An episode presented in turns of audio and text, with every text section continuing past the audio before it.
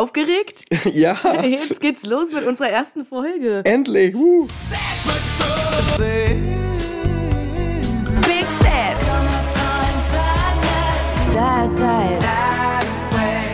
Willkommen zur allerersten Folge von The Sad Millennials, der Podcast mit dem vielleicht cringigsten Jingle. Und wie ihr gesehen habt, dem vielleicht auch cringigsten Logo. Wo ich fast widersprechen möchte, Comic Sans MS ist nämlich nicht mehr cringe. Aber darüber sprechen wir nachher noch. Wir stellen uns jetzt erstmal vor. Äh, mein Name ist Isabella Kaldert. Ihr kennt mich online vor allem unter dem Handle Easy Peasy. Ich bin freie Journalistin und ab heute auch Podcasterin.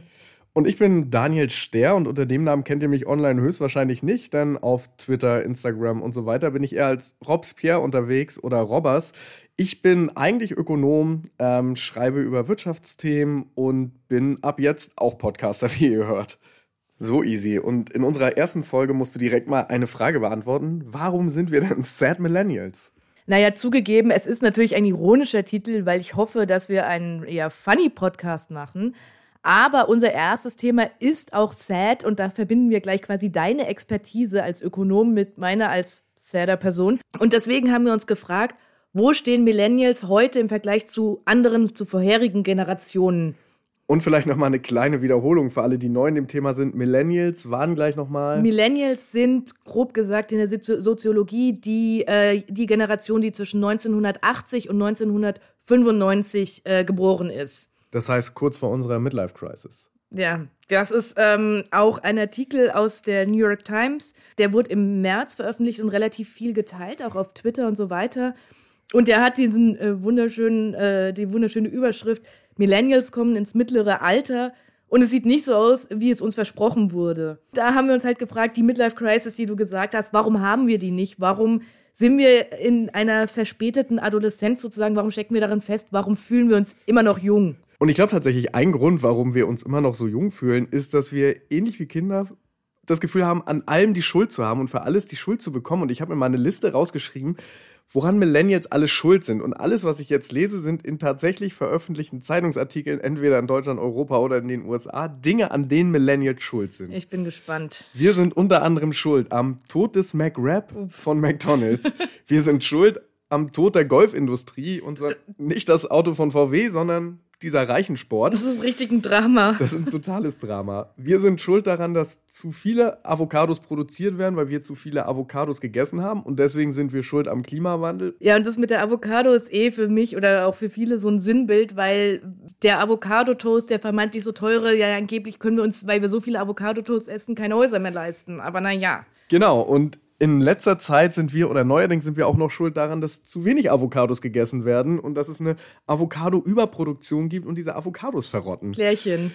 Außerdem sind wir in Deutschland schuld am Aufstieg der AfD. Sowieso. Wir sind schuld am Preisanstieg für Kaffee. Mhm. Wir sind schuld an der Pflegekrise in Deutschland, weil Millennials zu wenig Kinder bekommen. Und was damit einhergeht oder was damit zusammenhängt, wir sind schuld ähm, daran, dass das Sexleben ausstirbt. Wir sind schuld daran, dass Hillary Clinton gegen Donald Trump die Wahl verloren hat. Obviously. Und mein absoluter Lieblingspunkt, und ich, ich schwöre, wir denken uns das nicht aus, wir sind schuld daran, dass Ridley Scotts 2021er Film The Last Duel mit Matt Damon, Adam Driver und Ben Affleck, von dem ich vorher noch nie gehört habe, Never. dass dieser Film gefloppt ist. Und Ridley Scott hat wortwörtlich gesagt, ich denke, worauf es hinausläuft. Was wir heute haben, ist ein Publikum, das mit diesen verdammten Handys aufgewachsen ist. Diese Millennials wollen nie etwas lernen, es sei denn, es wird ihnen auf einem Handy präsentiert. Und an dieser Stelle, ich hoffe, Ridley Scott hört diesen Podcast. Ich möchte mich von Herzen entschuldigen dafür, dass sein 100 Millionen Dollar Film nur 30 Millionen Dollar eingespielt hat und dass wir Millennials daran schuld sind. Es tut mir leid. Ja, das ist halt alles auch super absurd, weil wir mal zu viel konsumieren, mal zu wenig. Aber die Tatsache ist ja, und da haben wir nochmal einen anderen Artikel rausgesucht ähm, aus dem Atlantic von Ende 2018 und wir verlinken euch übrigens alle Texte auch in den Show Notes, ihr könnt es nachlesen.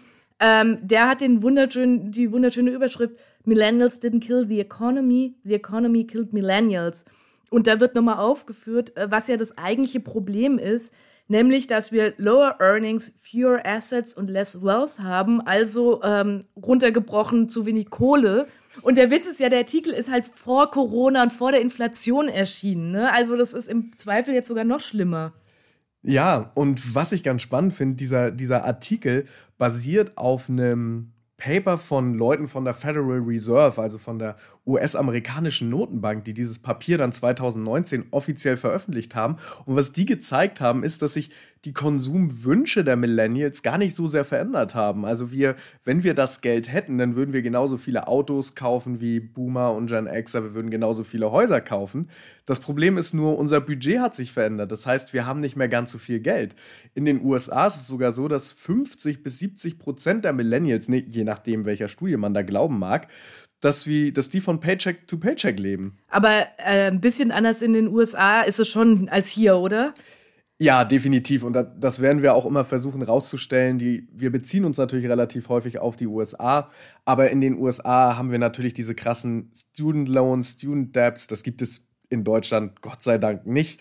Auf der anderen Seite ist natürlich auch der, der Häusermarkt in Deutschland krass anders als in den USA. In den USA ist haben so zwei Drittel aller Leute, die da leben, haben Wohneigentum. In Europa sind es knapp 70 Prozent. In Deutschland ist es nicht mal jeder Zweite. Das heißt, Deutschland ist ein krasses Mietland. Also wir sind ein Land von Leuten, die mieten. Ich weiß nicht, wie viele Leute kennst du, die denen ihr Haus oder ihre Wohnung gehört? Naja, wenn, dann sind die meisten natürlich in einer anderen Generation. Ja, ja. ich, äh, ich kann auch, einer meiner Freunde hat sich jetzt gerade ein Haus irgendwo auf dem Dorf gekauft, aber naja, ich glaube, das ist, das ist die die Minderheit. Und das ist auf der einen Seite natürlich irgendwie ganz interessant, weil wir können sagen, die, die Häuserpreise steigen, so what, wir können uns eh keins leisten. Ja. Auf der anderen Seite ist es halt gerade in den USA und in vielen anderen europäischen Ländern ist Wohneigentum natürlich die Altersvorsorge. Und die fällt bei uns Millennials halt häufiger auch weg. Ja, und ähm, ich möchte aber noch mal ganz kurz auf einen anderen Punkt zurück. Also wir haben ja eben schon über die Student Loans gesprochen. Die Sache ist ja, und da gleichen wir, wir in Deutschland, Millennials, äh, wir Millennials in Deutschland gleichen denen in den USA, dass uns allen erzählt wurde, ihr müsst nur eine gute Ausbildung und noch viel besser ein gutes Studium haben und viele Praktika sammeln und so weiter. Und dann folgt daraus guter Job, gutes Leben. Und deswegen gelten wir ja schon seit, was weiß ich, 2005 als Generation Praktikum. Und die, das Resultat ist aber, dass wir jetzt ja als die Generation ist, sind, die die overeducated und underpaid ist. Also, dass wir jetzt mit unserer ganzen schönen äh, Ausbildung und unserem Studium uns dafür nichts leisten können. Ja, das ist, und das ist ja sowieso, die, die Millennials oder wir Millennials sind die best ausgebildete Generation in der Geschichte der Menschheit gewesen, sind auf der anderen Seite aber seit dem Zweiten Weltkrieg die erste Generation, die mutmaßlich nicht den Lebensstandard ihrer Eltern erreichen wird. Und was ich da noch geil finde, ist, dass Gen Z hat ja ein relativ ähnliches Problem, wie sich immer mehr rausstellt, jetzt wo auch Gen Z langsam die Älteren in den Arbeitsmarkt eintreten. Und die, weil sie um dieses Problem wissen und weil sie gesehen haben, was, äh, wie das alles gelaufen ist bei Millennials, sagen jetzt ja, ja Diggi, warum soll ich tausend Überstunden anhäufen, am besten noch überbezahlt? Warum sollte ich Milliarden Praktika machen, wenn es mir am Ende eh nichts bringt? Ich mache jetzt nur noch the bare minimum, also genau das, was von mir verlangt wird und mehr nicht. Und das reicht. Und das ist jetzt so ein breites Phänomen geworden, dass es halt als Quiet Quitting bezeichnet wird. Wobei ich ehrlich gesagt, ich finde diesen Begriff so ein bisschen Banane, weil es ist ja nicht Quitting. Sie machen einfach das, was verlangt ja. wird. Aber es ist doch schön, dass wir ein mahnendes Vorbild waren, ein mahnendes Beispiel. Ja. Gern geschehen, Gen Z. Alles Gute da draußen. Und ähm, ja, und das, das nächste Interessante ist, was ähm, 2021 gab es eine Studie in Großbritannien, wo sich mal angeguckt wurde, wie viel, wie sieht eigentlich das Vermögen zwischen den Generationen aus? Und ähm, was würdest du, was würdest du glauben? Wird heute mehr vererbt als vor 30 Jahren oder weniger? Mm, oh, super schwierig, jetzt aus dem Bauch heraus weniger? Mehr. Denn das Interessante ist, weil natürlich unsere vorherigen Generationen ähm, so viel, so viel Vermögen anhäufen konnten. Ja, rückt mal raus, Alter. ja, sehr guter Punkt. Ähm, es gibt dieses Vermögen, ist ja, und dieses Vermögen wird vererbt. Das heißt, wir haben eine, eine, in Europa und den USA eine super interessante, äh, interessante, je nachdem, wie man es nimmt, eine deprimierende Situation, dass man Millennials sind im Prinzip nur in der Lage, die, den Lebensstandard ihrer Eltern zu erreichen, wenn sie erben. Wir können quasi nicht mehr durch eigene Arbeit in Anführungszeichen ein Haus abbezahlen, ein Haus kaufen. Das können nur noch die wenigsten. Das ist einfach nicht mehr so leicht möglich.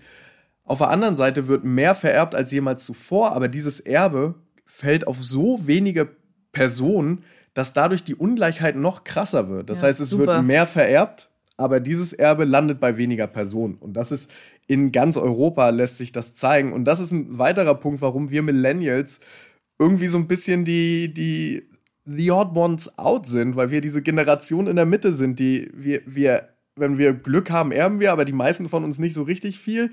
Aber erwirtschaften können wir uns auch nichts. Aber wir sehen noch, dass unsere Eltern hatten halt. Aber sag mal, jetzt auch ein bisschen so Hand aufs Herz Frage. Findest du, wir heulen zu viel rum in diesem Podcast, in unserer ersten Aufnahme? So, ein bisschen. Ein bisschen, ne? Also zugegeben schon klar ein bisschen. Aber es sind ja auch Hard Facts, die wir hier euch präsentieren. Genau. Und eine Sache, die man uns Millennials zugutehalten muss, ähm, wir sind da, obwohl es uns ökonomisch schlechter geht als den meisten vor uns, wir sind nicht zu rechten Nazis geworden, jedenfalls oh, nicht in der großen Masse. Ja, und das, obwohl uns hier vorgeworfen wird, dass wir schuld an Trumps Wahl und am Aufstieg der AfD sind.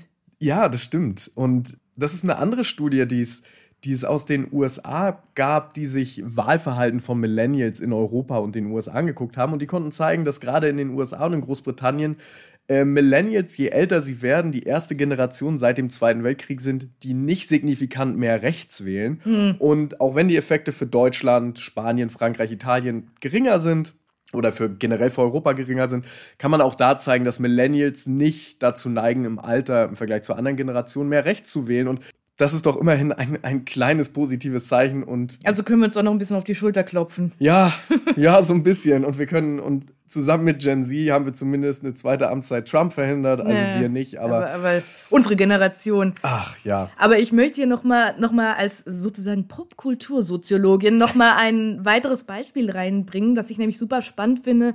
Ich muss schon wieder Twitter erwähnen, weil wir beide sehr aktiv auf Twitter sind. Auf Twitter kommt immer mal wieder auf so, ja, äh, Homer Simpson ist ja eigentlich Arbeiter und wie konnte er sich dieses Leben leisten mit drei Kindern, zwei Autos, ein, ein Haus? Wie konnte er sich mit diesem Gehalt das Leben leisten? Und auch wieder ein äh, Atlantic-Artikel, der ein bisschen älter ist. Ähm, da heißt es, dass Homers Jahreseinkommen ungefähr 25.000 Dollar sind und inflationsbereinigt, haben wir das jetzt mal ausgerechnet, sind das heutzutage 48.000 Dollar. Das klingt ehrlich gesagt immer noch nicht super viel. Und man, ich kann mir nicht vorstellen, damit jetzt ein Haus zu kaufen. Nee, ähm, wahrlich nicht. Nee, also Homer Simpson ist nicht mehr erreichbar als äh, Lebensziel. Ja, in einer Welt, in der wir alle gerne Homer Simpson geworden wären, sind wir alle Kirk van Houten. Um den, schon wieder die Atlantic, heute viel Atlantic. Naja, um diesen einen Artikel noch zu zitieren, nachdem wir alles getötet haben, vom McRap zum Avocado Toast und zu Hillary Clinton haben wir am Ende auch noch getötet.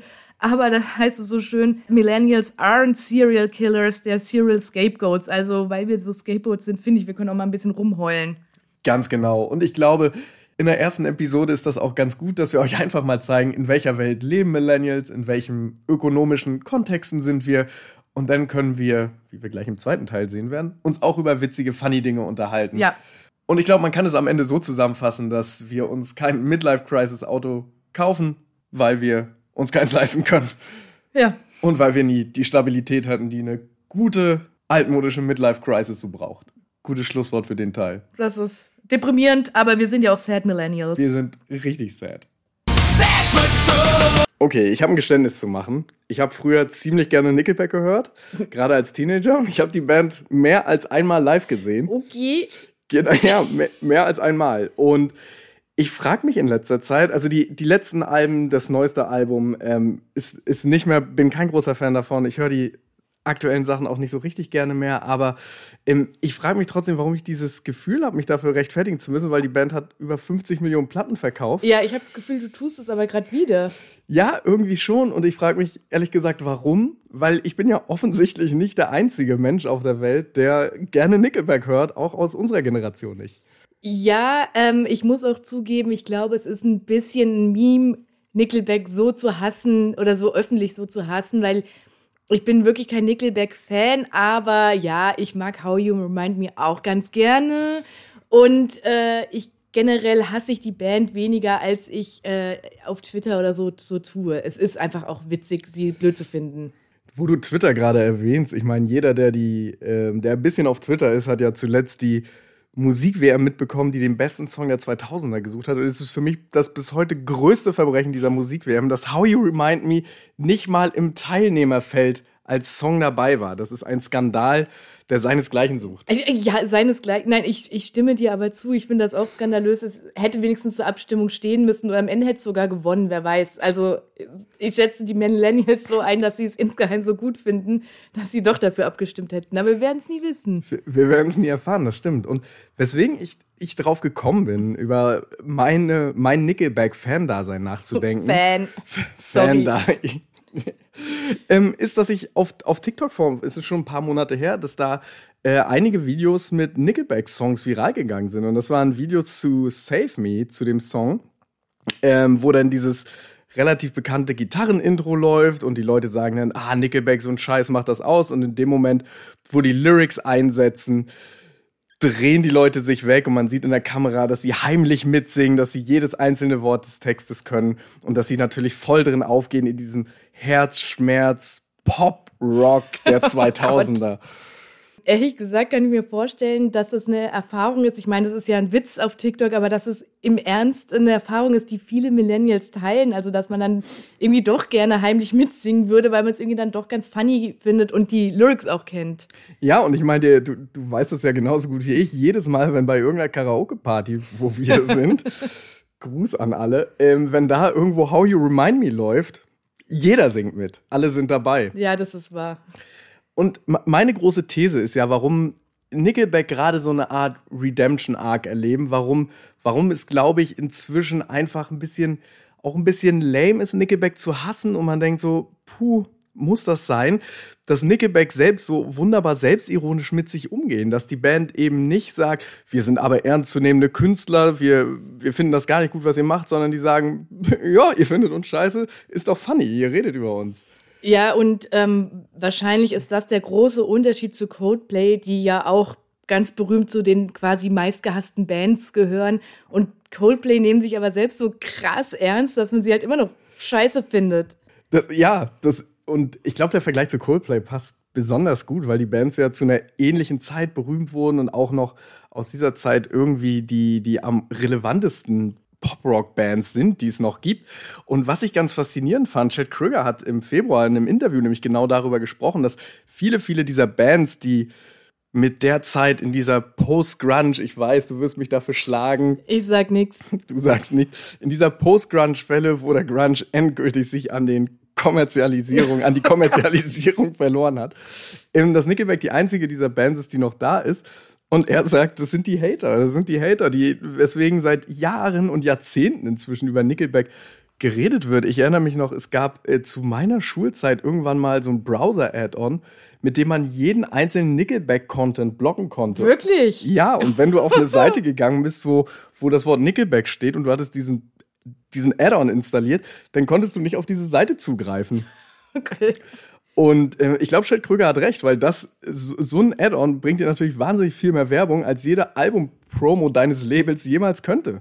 Ich finde eh, wir können jetzt auch langsam mal aufhören, Nickelback zu hassen und so abzucringen, beziehungsweise noch viel mehr fände ich es gut, wenn wir eigentlich endlich zu unserem Cringe stehen. Also wenn wir einfach sagen, Cringe ist cool, wir haben da auch Spaß dran.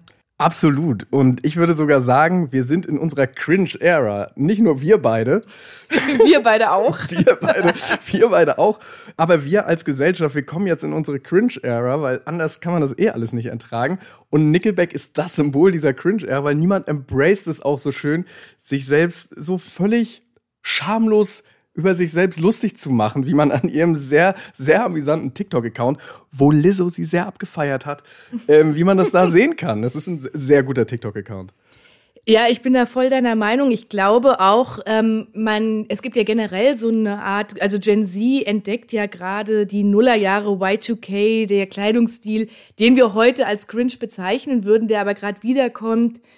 Es gibt auch dieses Meme immer mal wieder auf Twitter mit so einer Ziege, weißen Ziege oder so, die so irgendwie so im Rum steht und sagt, I am cringe, but I am free. und, und was mir da auch noch dazu einfällt, ist, äh, Taylor Swift hat letztes Jahr vor Graduierten der NYU in New York gesagt, cringe is unavoidable. Also wahrscheinlich sind wir wirklich jetzt in dieser Cringe-Era und äh, embracen das alle. Und das tun wir mit unserem Podcast ja in erster Linie, wie man an dem wunderbaren Comic Sans Schriftzug, den du designt hast. Ja, ja. ähm, den man an unserem wunderbaren Comic Sans Schriftzug und unserem Logo sehen kann. Genau, weil Comic Sans ist, äh, Y2K ist cringe, aber wir ähm, relabeln das jetzt und sagen, Comic Sans ist cool. So wie Nickelback auch. Nickelback ist das Comic Sans der Band. Nickelback ist das Comic Sans der Musikwelt. Das finde ich ist ein, ist ein wunderschönes Schlusswort von unserem ersten Podcast. Und ich finde, wir wir beenden den damit, dass wir sagen, willkommen in the era of cringe. ja. Und Nickelback ist unser Soundtrack. Oh Gott. okay. Aber ganz vorbei ist es mit unserer ersten Folge unseres Podcasts noch nicht, denn jetzt kommt die Kategorie TMI, in der wir Dinge empfehlen, die wir gehört, gesehen, gelesen, was auch immer haben und die ihr unbedingt kennen müsst. Ganz genau. Und mein erster Tipp stammt von einer Autorin, die ich bis vor ein paar Wochen noch gar nicht kannte. Und zwar die US-Amerikanerin Lynn Tillman mit ihrem Buch Weird Fucks. Und das habe ich in einer Madrilener Buchhandlung entdeckt, wo wir über Ostern ein paar Tage im Urlaub waren. Und zwar Desperate Literature ist die Buchhandlung. Kann ich jedem nur empfehlen. Super cute, kleine, vor allen Dingen englischsprachige Buchhandlung. Und das Buch war da relativ prominent ausgestellt, weil es eine ziemlich faszinierende Publikationsgeschichte hat. Das wurde erstmals 1980 in den USA, genauer gesagt in New York, veröffentlicht und war dann mehrere Jahrzehnte in Europa quasi vergriffen. Und erst 2021 hat es der Londoner Peninsula Verlag neu aufgelegt und ist jetzt halt in der Version, die die rausgebracht haben, neu erschienen und ähm, für uns alle verfügbar. Und was ich an dem Buch so faszinierend finde, wie der Titel schon sagt, beschreibt Linman darin in 13 kleinen Kapiteln verschiedene Liebschaften, die sie hat in den 70er Jahren in New York und dann später geht sie nach Europa, London, Amsterdam, München, auch Griechenland. Und sie macht das nicht, wie man sich das heute vielleicht vorstellen würde, in so einer expliziten Art, diese Sexualität zu beschreiben, sondern sie benutzt eine sehr zurückgenommene, lakonische Sprache, um die Männer zu charakterisieren und vor allen Dingen die Umgebung, diese kulturelle Bohemwelt, in der sie sich bewegt. Und das fand ich ganz, ganz toll. Also riesengroße Empfehlung. Ich hoffe sehr, das Buch kriegt einen deutschen Verlag. Ist auch super kurz, liest man sehr schnell weg. Von Lynn Tillman ist noch nichts auf Deutsch erschienen. Das heißt, wenn ihr das Buch jetzt haben wollt, dann seid ihr die Ersten, die sie kennt. Meine erste Empfehlung ist für die etwas älteren Millennials unter uns. Und zwar geht es um Buffy the Vampire Slayer. Ich habe jetzt in Paste Magazine einen Artikel von Anna Govert gelesen, in dem es um Faith geht, 25 Jahre nachdem Faith zum ersten Mal bei Buffy aufgetaucht ist. Ihr wisst schon, die zweite Vampirjägerin, die gespielt wird von Eliza Dushku. Und es ist eine super interessante Analyse von Faith, weil wir wissen alle, dass auch Buffy ein krass vielschichtiger Charakter ist und sie auch eine dunkle Seite hat und so weiter. Aber Faith ist quasi ihre Gegenthese. Sie ist ja wirklich sehr dark. Und ähm, dass sie so ist, ist aber nicht allein ihre Schuld, sondern es ist auch den Umständen geschuldet. Plus, und das wird auch sehr gut dargelegt, sie wird von Buffys Umfeld nicht gerade herzlich empfangen. Und am Ende von der Serie macht sie aber dann doch eine große Entwicklung durch und ist bereit, ähm, ihre, für ihre Sünden einzustehen und es ist generell, ist dieser Artikel, den ich euch zusammen mit den anderen äh, erwähnten Texten in den Show Notes verlinke, eine großartige Analyse dieser Figur, die auch immer eine meiner Lieblingsfiguren war bei Buffy und damit zugleich auch von Buffy der Serie, also wirklich toll, Paste Magazine über Faith. So, das war's jetzt aber wirklich mit unserer allerersten Folge von The Sad Millennials. Und wenn euch die Folge gefallen hat, dann könnt ihr uns gerne bewerten und auch weiterempfehlen oder unserem Podcast einfach folgen. Und außerdem findet ihr uns auf TikTok und Instagram. Und das nächste Mal hören wir uns dann Anfang Mai mit einer brandneuen Folge von The Sad Millennials. Macht's gut!